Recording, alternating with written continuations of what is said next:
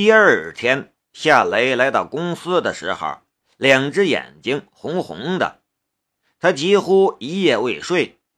他将父亲夏长河遗留下来的东西翻了一个遍，想从中寻找出什么线索，可是最终还是白忙一场。那个神秘的男人越想他的父亲，他的心里也就越想不明白，他为什么不回家，甚至不见面。那个神秘的男人一日不见面，这个问题就一日得不到答案。不过夏雷却解决了一个迫在眉睫的问题，那就是可以弯曲的自拍杆。一夜的时间，他完成了这种自拍杆的图纸设计。经他升级的自拍杆更加小巧，可以装在裤兜里，但伸长之后却可以达到两米的长度，并且可以弯曲，满足自拍爱好者所有的角度需要。如果某个自拍爱好者想拍到自己的后脑勺，使用这种自拍杆便可以轻松搞定。如果想拍到墙内的什么风景，这种可以伸长到两米的自拍杆也能满足需要，轻松搞定。夏雷将生产自拍杆的想法给梁思瑶一说，梁思瑶便欢喜雀跃地赞同他的想法。这个方案比购物车棒多了，梁思瑶激动的道：“买购物车的多是老头老太太。”年轻人对购物车这种商品根本连看都懒得看一眼，更别说是购买了。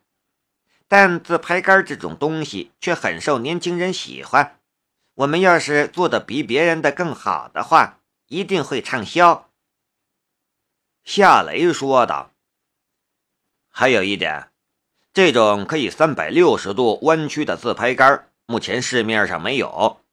我的设计也很独特。”我打算申请专利，将这种产品变成我们独有的。申请专利，行吗？夏雷笑着说道：“呃，当然行，不过不是在海珠市专利局申请。我给龙兵打一个电话，让他帮忙处理一下。有他帮忙，我也懒得去专利局跑路了。海珠这个地方这么小。”我也不想让别人知道我们的这个方案。去海珠市专利局申请专利，没准儿会受到刁难，更有可能泄露这个秘密。说白了，这种可以弯曲的自拍杆只是一个小创意，没什么科技含量。人家一看图纸也能造出来。为了避免这种麻烦，夏雷才想到找龙兵帮忙。上一次柳莹的自动冲浪板的专利申请也是龙兵帮忙搞定的。申请专利我是赞成的，可是人家愿意帮这样的忙吗？梁思瑶对这点倒是有些怀疑。夏雷说道：“比起我为他们做的，我的这点要求只是小小的要求。”如果连这点小忙都不帮的话，以后他们想要我帮忙，我也假装不知道。师姐，这事儿你就别管了，我们分分头进行。你把图纸复印几份，每个车间主任都发一份。从今天起，我们公司要全线生产这种自拍杆，要尽快赶出一批货来。好，我马上去。梁思瑶拿起图纸便去做事了，夏雷则动手准备申请专利的材料。准备好之后，他拨通了龙兵的电话。他还没说话，龙兵的声音便传了过来：“主动给我打电话，一定是让我帮你做什么事。说吧，什么事？”夏雷有些无语。你怎么知道我是来找你帮忙的？难不成你打电话来是请我喝咖啡吗？夏雷笑了。呃，下次你来海珠的时候，我请你喝咖啡吧。呃，这次还真是找你帮忙的。我有一个自拍杆的创意，想申请专利，你帮下忙。你知道的，我手底下百十来号人望着我吃饭，现在公司的生意不行，我都快揭不开锅了。等等，你说自拍杆？龙兵的声音里充满了好奇的意味。那东西不是早就有了吗？现在好多年轻人都玩那个，一天到晚拍这拍那的。这么普通的东西，你确实是你的创意？夏雷说道：“我设计的自拍杆是可以三百六十度弯曲的，你看过吗？”这倒没看过。我把申请专利的材料传真给你。能帮我搞定吗？龙兵沉默了一下，才说道：“可以弯曲的话，应该没问题。你传真给我吧，我拿给施老总看看，今天之内给你批下来。”谢谢。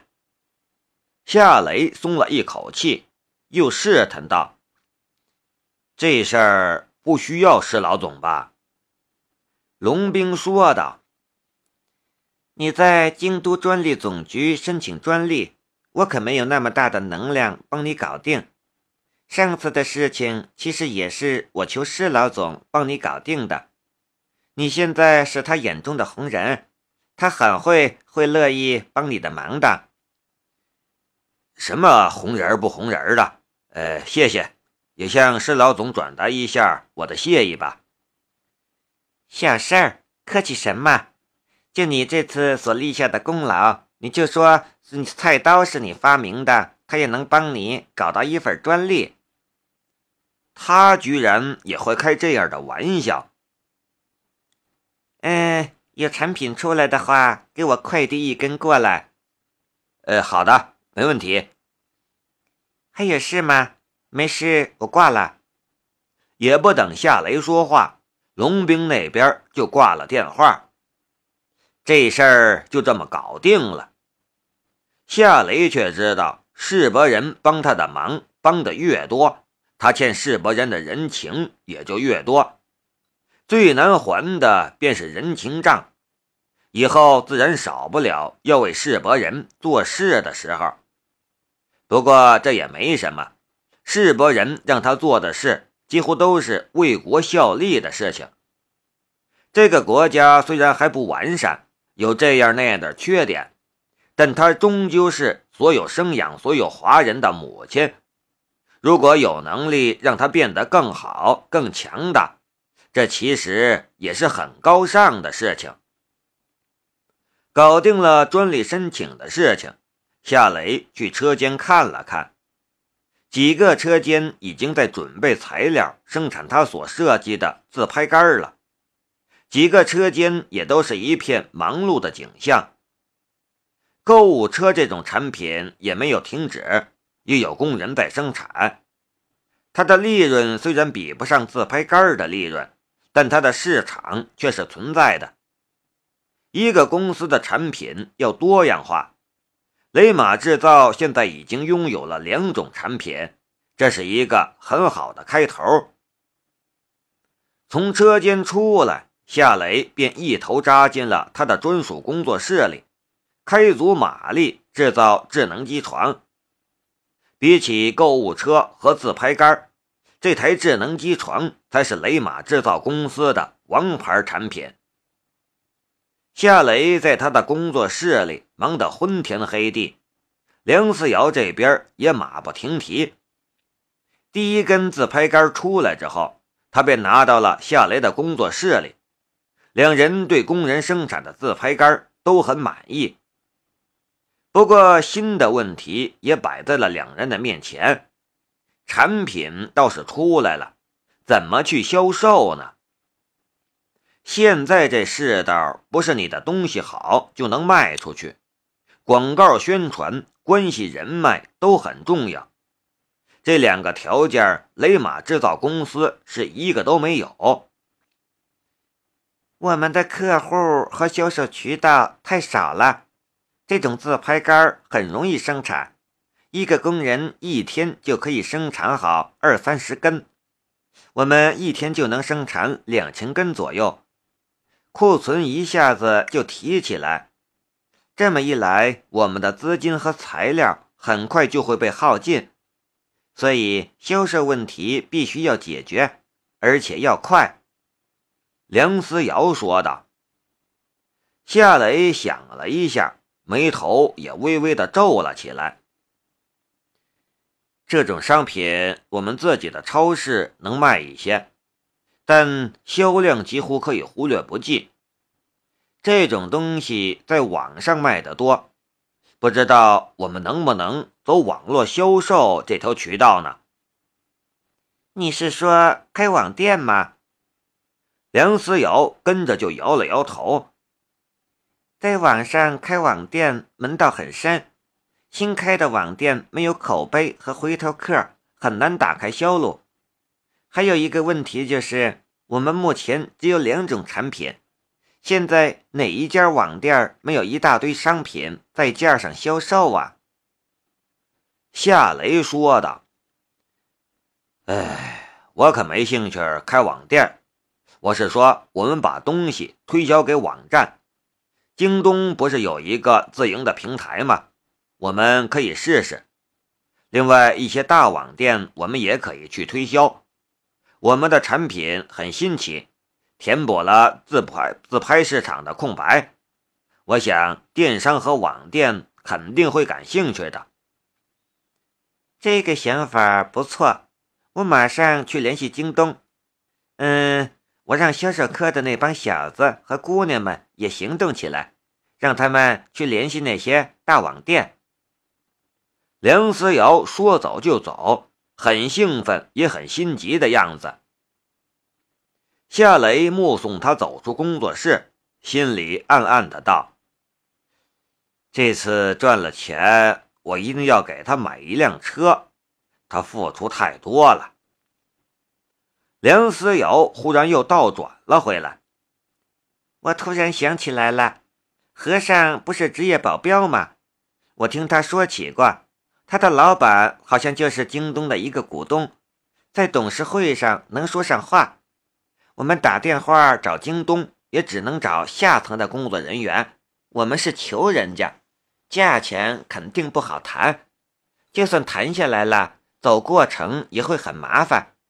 不如我问问和尚，看他怎么说。和尚是鲁胜的外号，也是梁正春的弟子。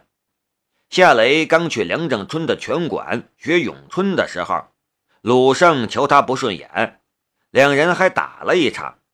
结果夏雷把他打服了，两人还成了朋友。鲁胜的铁塔一般的样子浮现在了夏雷的脑海。之中，他的嘴角也露出了一丝笑容。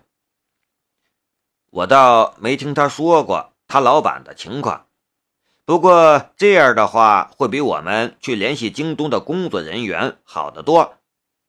不过我知道鲁胜喜欢你，会不会很尴尬呀？梁思瑶顿时甩了下来一个白眼。他喜欢我，我们在一起就会尴尬吗？那我们在一起尴尬吗？这是一个问题吗？可是这个问题里有一个含糊不清的地方，那就是究竟是他喜欢夏雷呢，还是夏雷喜欢他呢？也许是意识到了自己的话里有让人尴尬的地方。梁子瑶的预言悄然生韵，没等夏雷回答他的问题，他便转身又往外走，一边走一边说道：“这事儿你就别操心了，我来安排。到时候你陪我一起去。”嗯。夏雷应了一声，他的心里却在琢磨一个问题：我和他在一起的时候。尴尬吗？不尴尬吧。然后他的脑海之中便诡异地浮现出了给他拉裙子、拉锁却把他的内裤扯掉一块的景象。原来还是有点尴尬的。